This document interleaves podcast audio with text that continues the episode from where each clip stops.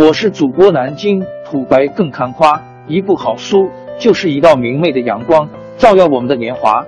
当字符串串流淌，萦绕在我们的耳旁，让我们回味无穷。天津上元书院又和你们见面了，欢迎您的收听。朋友们、听友们，大家好！天津上元书院，南京土白更看花，主播最新专辑《野史听见》正式上线，希望能获得您的关注。野史是民间化和凡俗化的。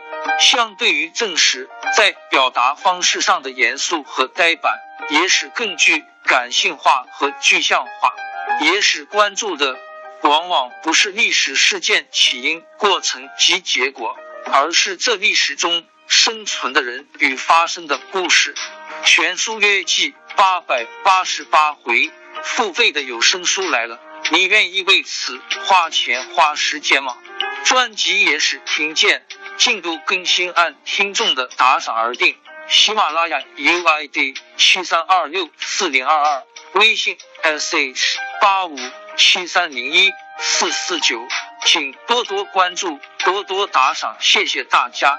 下面正式开讲专辑《野史听见》。管仲改革加 AA，管仲到了齐国以后，不但没有被杀掉，反倒被齐桓公重用，搞了一系列改革。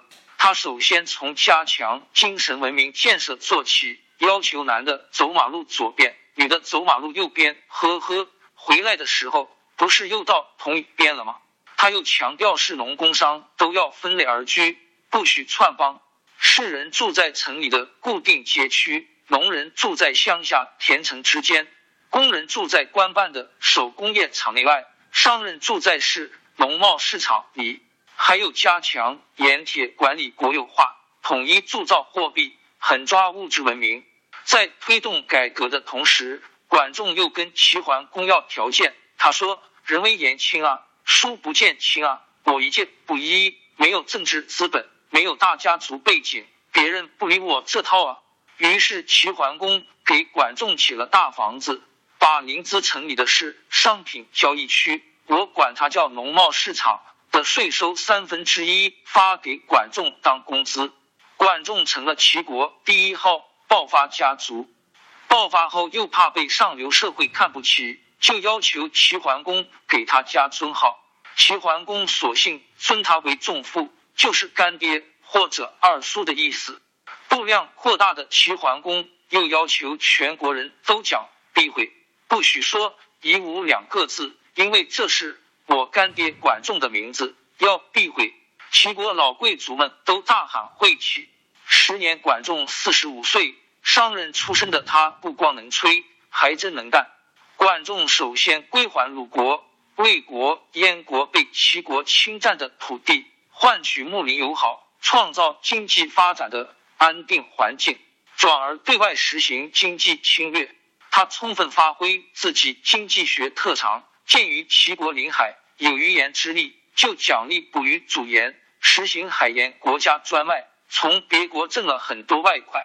当时各国平盐，管仲单方面抬高盐价，致使他国黄金流失万余斤。天下黄金越少，齐国越提高金价，高价收买各地黄金，以至于形成黄金垄断，再用垄断的金子贱价购买各国货物。使天下市场操纵于齐国这个金融寡头之手。管仲向梁国、鲁国订购大批丝织品，对方贪图利益，就废掉农耕，全国养蚕抽丝。一年过后，管仲单方面撕毁购丝合同，一下子就把梁、鲁两国给个那儿了。两国老百姓家家没粮食吃，天天裹着自己纺的绫罗绸缎，饿肚皮。看得出来，一般圣人都只重思想教育，从农易商，害怕商人，因为商人思想不如农民踏实。